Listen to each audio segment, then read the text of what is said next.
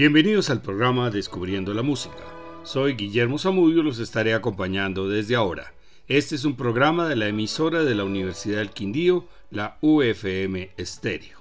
Cristo en el Monte de los Olivos es el único oratorio compuesto por Beethoven en solo dos semanas. Los textos son de Franz Sava Huva y fue escrito en 1803 pero solamente se publicó en 1811 y por eso aparece como Opus 85 cuando las obras de ese periodo están alrededor del Opus 40. El oratorio es un género musical dramático similar a la ópera pero sin actuación de los cantantes ni vestuario ni decorados. El libreto fue construido en dos partes, basadas en los pasajes evangélicos que narran las escenas de la oración en el huerto y el arresto de Jesús. Huva era el libretista de ópera más famoso de Viena en esa época y omitió al narrador intentando reducir los detalles de la acción para enfocarse totalmente en Cristo. El carácter de Jesús se representa con su fuerte personalidad y se colocan en el centro de la acción las emociones y padecimientos de Cristo. La aceptación por parte de Jesús de su destino de sufrimiento por la salvación de la humanidad está recogida en la primera parte del oratorio. Sigue después una escena teatral semejante a una ópera que comienza con la llegada de la soldadesca que busca a Jesús.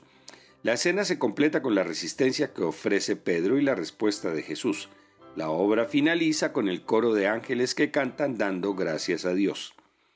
Este oratorio sigue las normas de la ópera de ese tiempo, los recitativos que desarrollan la acción y el aria que expresa los sentimientos del personaje. Escuchemos a la orquesta Bad Collegium y el coro Hechinga Cantorei de Stuttgart, dirigidos por el alemán Elmur Reiling, y los solistas Kid Lewis, tenor que interpreta a Jesús, Michel Brodar, bajo que interpreta a Pedro, y la soprano María Venuti como el serafín. Beethoven podría estar reflejando su propia experiencia ante los sentimientos que padecía viendo el avance de su sordera. La obra fue iniciada durante el otoño de 1802, poco después de terminar su testamento de Heiligestadt, la carta escrita a sus hermanos Caspar Antón y Nicolás Johann en esa ciudad. Este escrito relata la desesperación de su creciente sordera y sus deseos de sobreponerse a sus achaques físicos y emocionales para completar su destino artístico. Este documento fue descubierto en 1827 después de su muerte. La introducción es un adagio de carácter muy dramático a manera de obertura. Inicia con el recitativo donde Jesús, tenor, Pide consuelo y fuerza al Padre para resistir los sufrimientos que le esperan por salvar a la humanidad. Continúa con el área en la que le pide, aleja de mí este cáliz de dolor.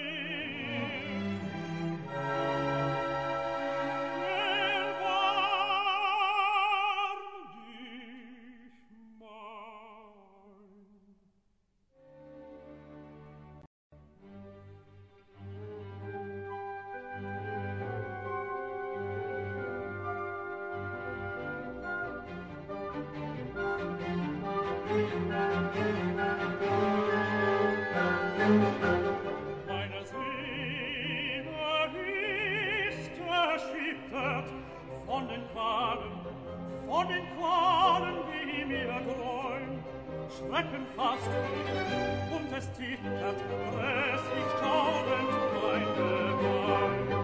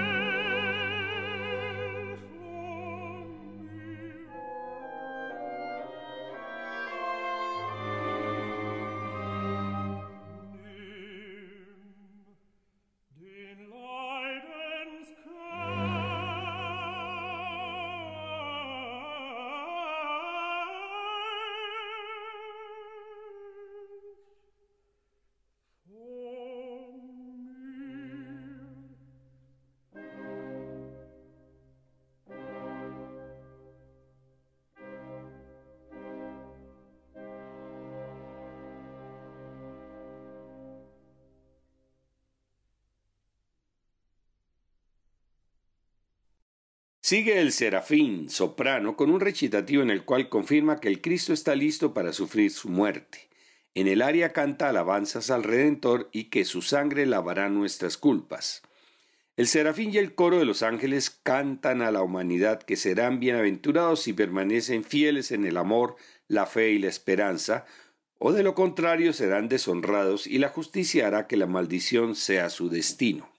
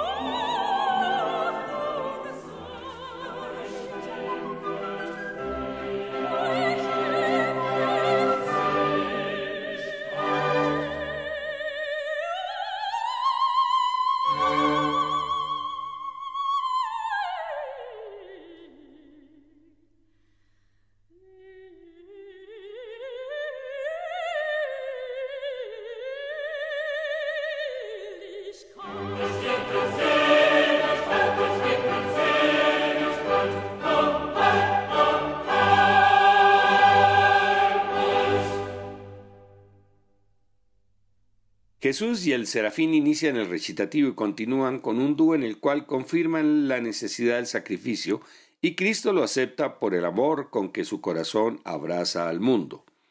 Jesús acepta su muerte por la salvación del hombre y predice su resurrección.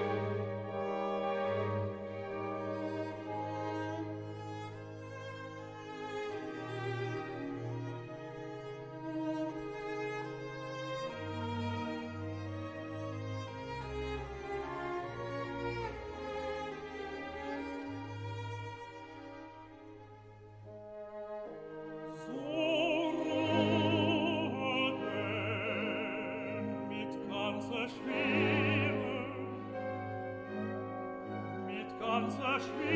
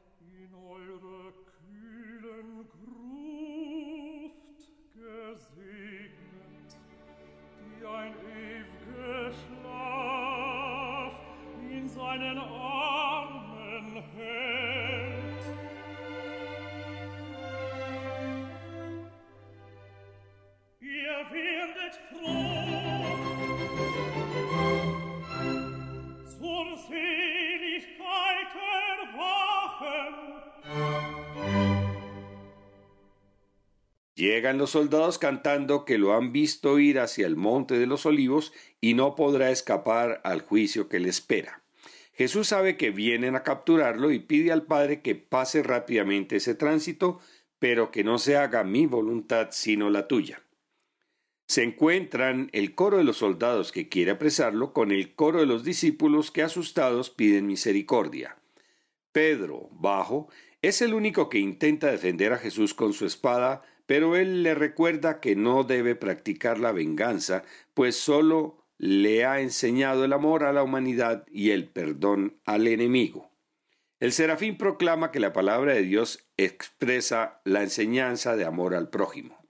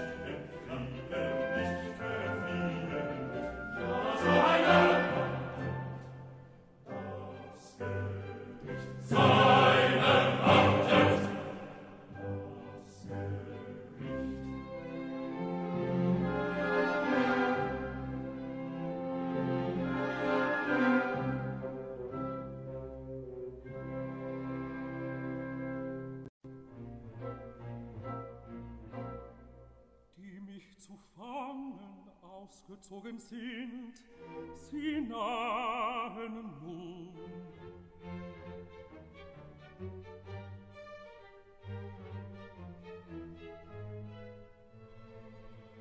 Mein Vater, wofür den schnellen Flug der Leidensturm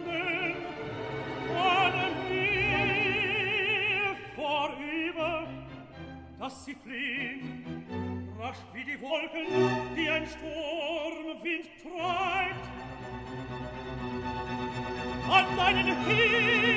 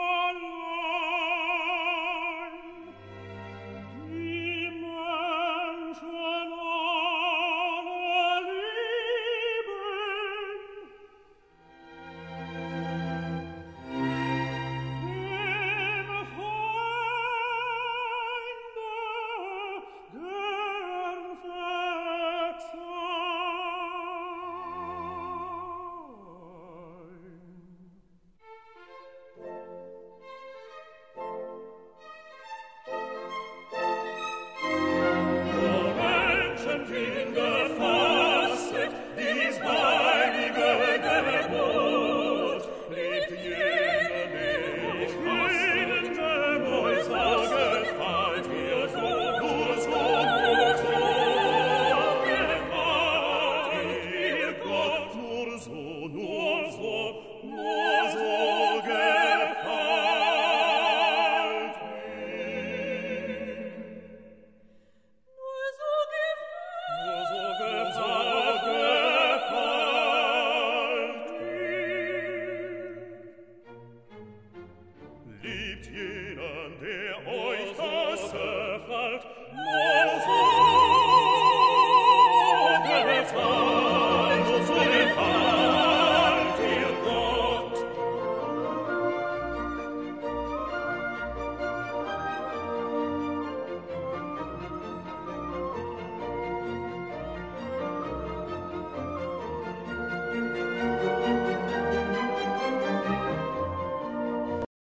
Coro de soldados insiste en apresarlo rápidamente y llevarlo hasta la corte del Sanedrín.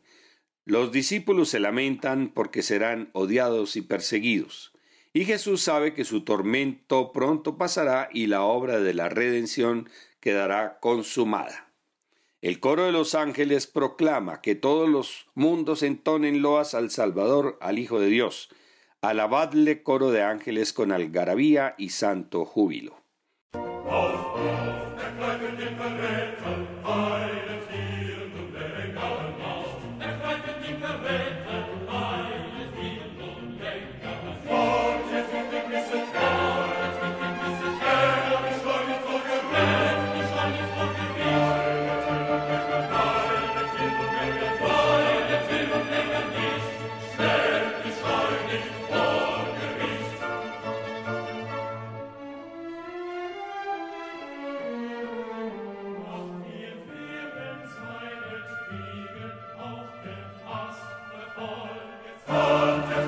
Magnificent.